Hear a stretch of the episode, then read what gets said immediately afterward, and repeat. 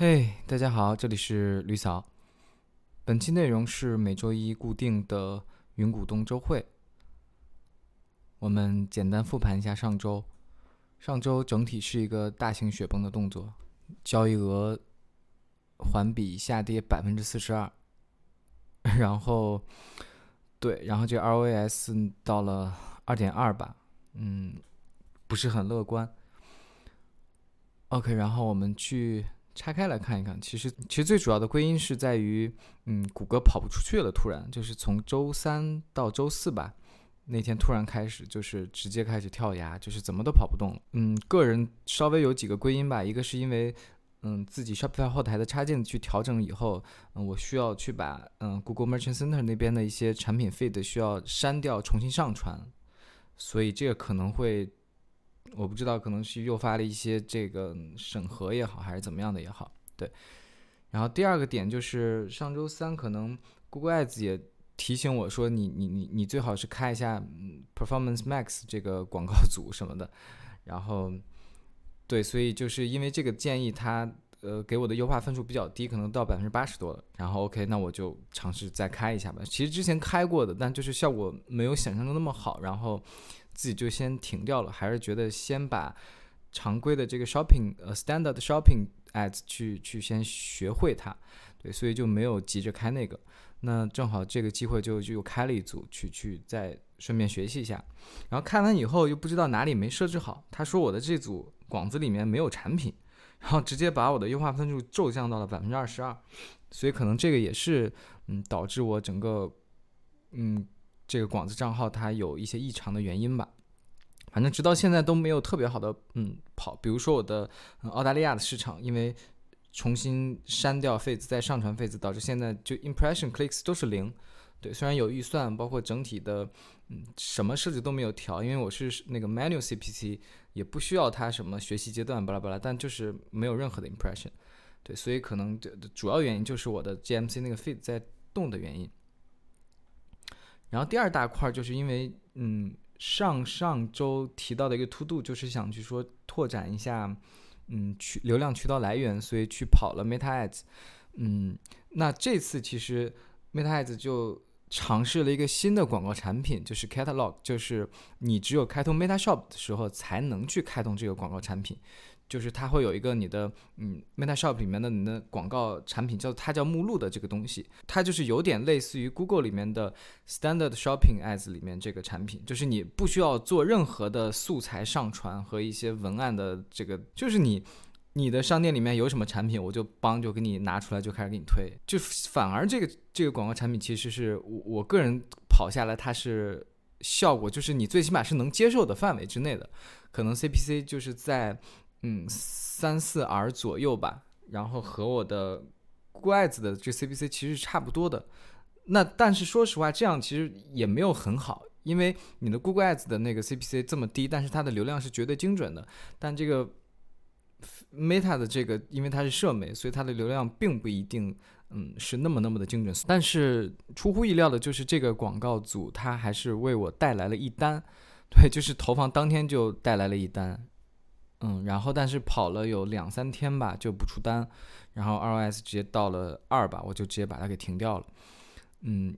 但这个其实也是预想到的，因为我的品的确不适合去开社媒的广告。嗯，只是说我大概熟悉了这个操作和它的整个产品的这个。形式以后可能会帮助我去未来去拓展新的品类。然后就在刚刚录制之前吧，然后发现了一个好的消息，就是嗯，本来我我在网上之前其实一直在搜这个 Meta Ads 的一些学习教程什么的，我就看到很多人他在用这个 Meta Advantage 这个。广告产品就是，但是我是怎么着，在我后台都没办法找到这个产品，然后就各种搜，然后搜了半天才发现，哦，这个是要定向的，就是你可能有些人才有资格去用这个产品，它是一个定向邀请制的，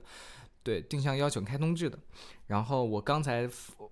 为了录视频去回去看了一下，然后哎，我居然也能去创建这个产品了。还挺好的，所以可能在之后我去拓了新的细分品类以后，嗯，可以去继续尝试这个，然后和大家分享它的效果。然后第三大块儿吧，嗯，就是我的整个跨境电商的自媒体，我觉得还挺好的。嗯，还是比较满意的，因为就是能坚持，我觉得就已经很不错了。嗯，然后截止今天已经发了九篇内容，上周也是发了五篇，几乎工作日内保证了每日一篇。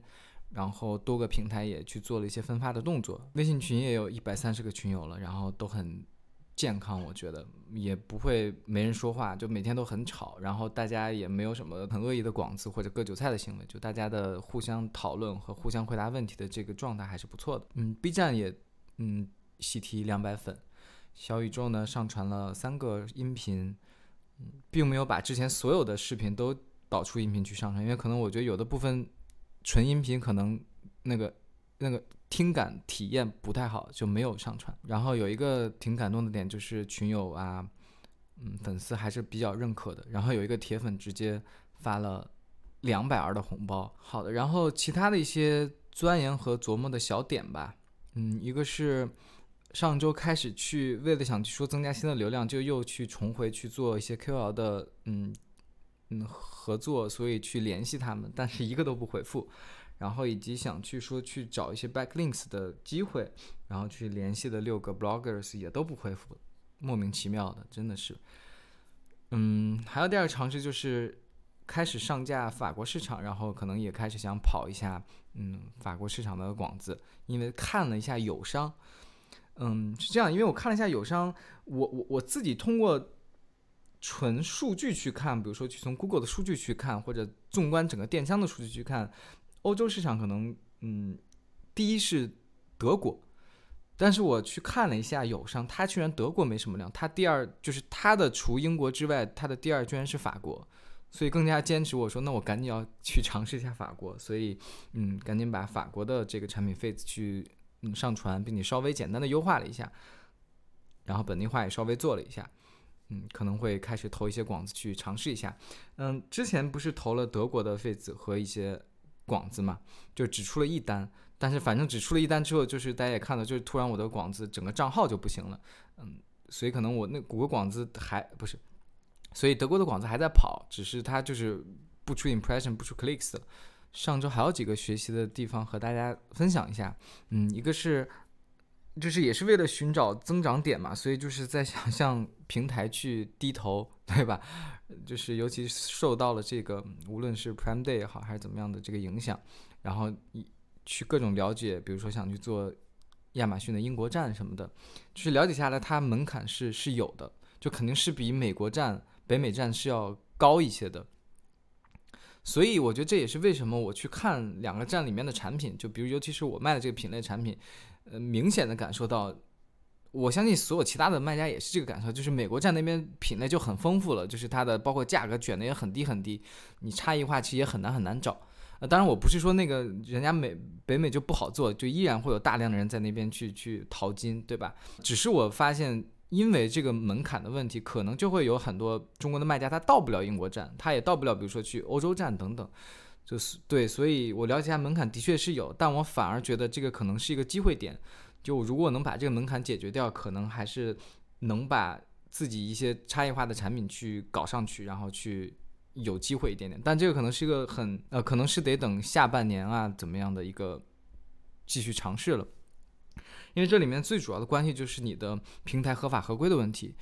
所以我就开始去咨询英国公司的这个相关的一些。合法合规性的一些问题，因为我我虽然是目前是英国公司主体，但是其实我当时申请这间公司也就是稀里糊涂的，就是走一步算一步的那种，并没有很好的去了解它里面各种的税收的制度，它的年审的制度，巴拉巴拉的。但是目前我为了这个英国站的亚马逊英国站，我就去好好了解了一下，就大概我都捋清楚了。只是说我现在还没有实操，我也不能跟你们具体去交流。等我大概的实操完之后，肯定会第一时间再和各位分享。啊，这里就可以提前跟大家讲一下，我了解过程中，比如说亚马逊英国站它的门槛在哪儿？比如说，首先第一就是，如果你是中国公司主体的话，你就会被强制收一个百分之二十左右的这个 VAT 的营业营业增值税，就是增值税，它还不是营业税，就营业税是另外一说，就是它会强收你百分之二十的增值税。对，那这个就我相信是砍走很大一部分卖家的一个点。当然，第二个点就比如说，嗯，英国站它可能。对你的这个合规度啊等等要求会更高或怎么样，但是我并没有具体去更多的去了解。我觉得这个是首要的一个卡走很多人的点，就是它的成本会大幅的提升。而如果你是英国公司主体的话，其实它并不会去强制去帮你代缴这个 VAT 的。好的，然后上周还把 Google Tag 算是彻底的研究会了，然后这周看看有没有机会和大家出视频去分享。那么本期周会到此结束，希望大家关注吕嫂，专注贝哥，拜拜。